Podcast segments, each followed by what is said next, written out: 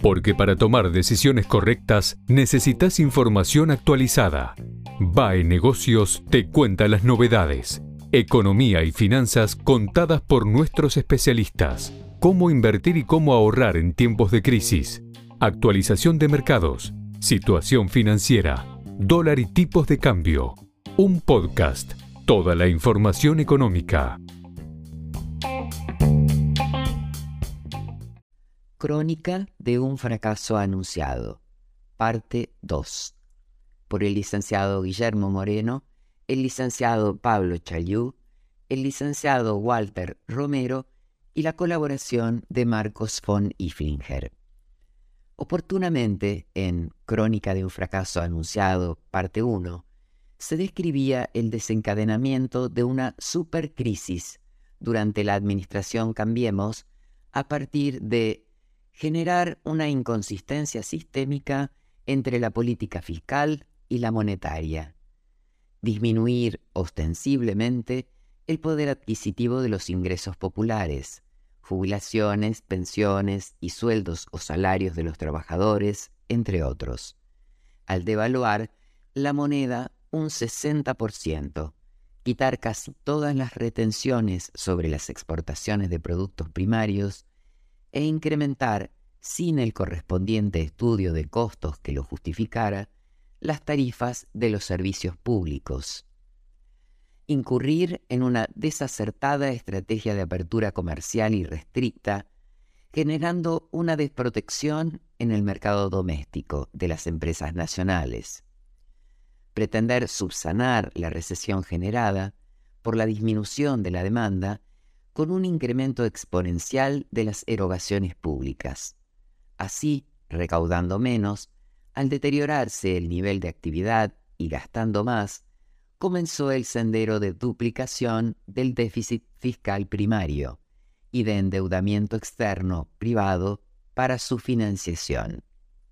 Y espiralizar el déficit cuasi fiscal al aumentar la cantidad de letras del Banco Central, LEVAC, que devengaban interés, volcadas al mercado para esterilizar la emisión monetaria derivada de la deuda en dólares que necesitaba intercambiarse por pesos para cumplir con los gastos corrientes.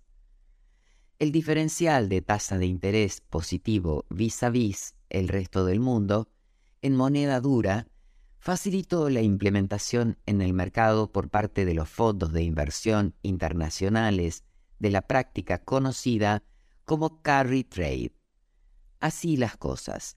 Al iniciarse el 2018, la situación descripta se revierte.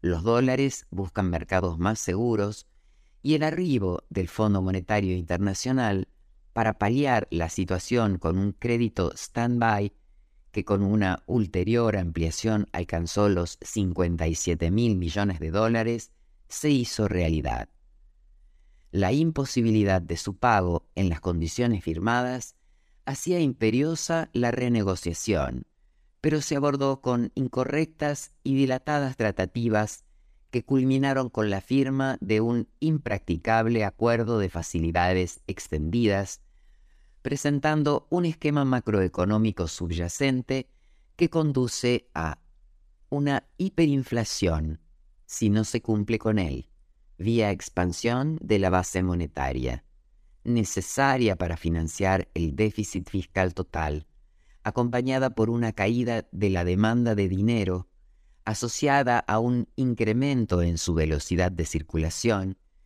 que devendría en la nula transacción de bienes y de servicios, desabastecimiento agravado, debido a la imposibilidad de realizar el cálculo de costos y la futura determinación de los precios de venta. O una hiperrecesión, si se acata lo firmado, tal cual fuera sintetizado en acuerdo con el FMI, ya salió mal y ahora saldrá peor, donde se señalaba que las políticas fiscal, monetaria y de ingresos, analizadas individualmente, eran recesivas en distinto grado pero enlazadas, resultaban extremadamente nocivas. En ese diseño, el ajuste lo hace el sector privado, que debe financiar al sector público y garantizar la acumulación de reservas en el Banco Central de la República Argentina, con una caída en su actividad, en sus inversiones y en la generación de empleo, lo que hace al esquema notoriamente perjudicial para el futuro del país. En tal contexto es que se da otra corrida. Con reiterativos episodios de turbulencias en el mercado cambiario durante las últimas semanas, asistimos a una nueva escalada de las diversas valuaciones del dólar estadounidense respecto al peso argentino.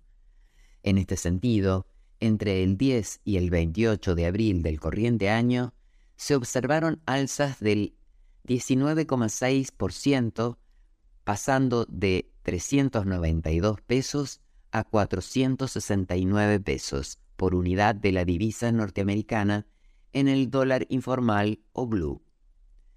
12,4%, 403 pesos a 453 pesos por dólar, con el contado con liquidación, y 11,6%, 391 pesos a 436 pesos por dólar en el mercado electrónico de pagos, MEP.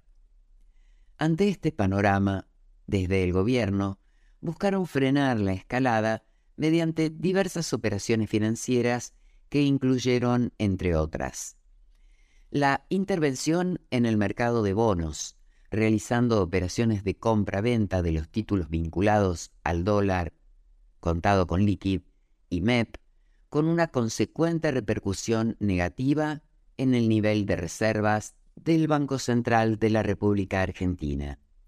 Y la suba de la tasa de interés de referencia que pasó del 78% al 91% nominal anual, lo que implica una tasa efectiva anual del 141%.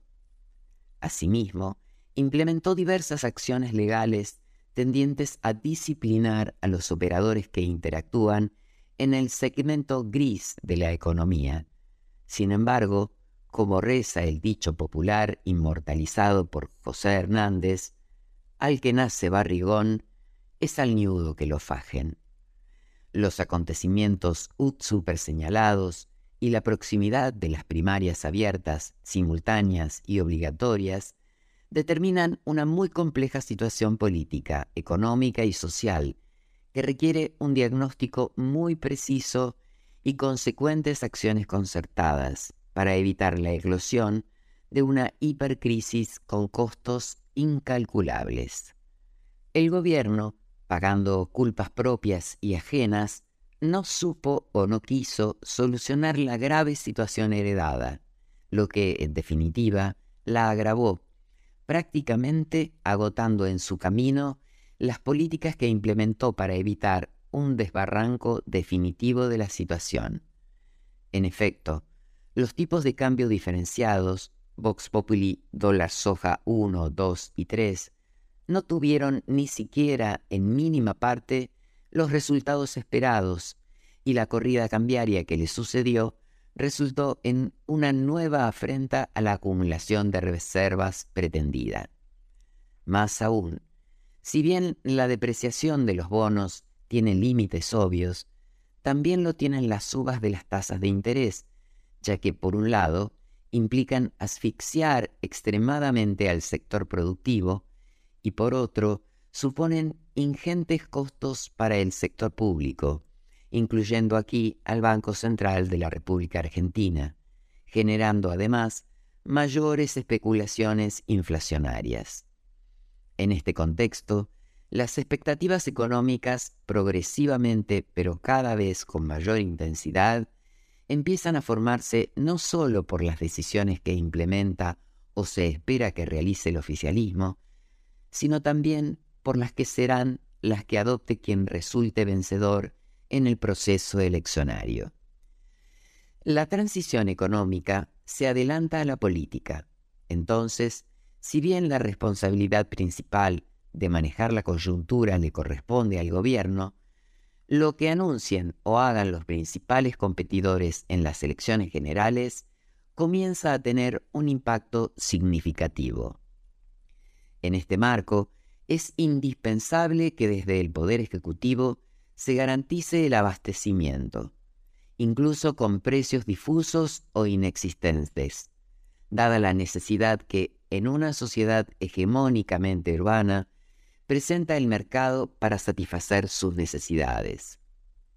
Bajo este espíritu, es fundamental la mancomunión de toda la dirigencia empresarial, sindical, religiosa, política y social para garantizar que los subsiguientes meses de transición discurran con el menor impacto en lo social y faciliten, a través de medidas ad hoc, sentar las bases de un modelo de desarrollo económico permanente y sustentable con orientación a la producción.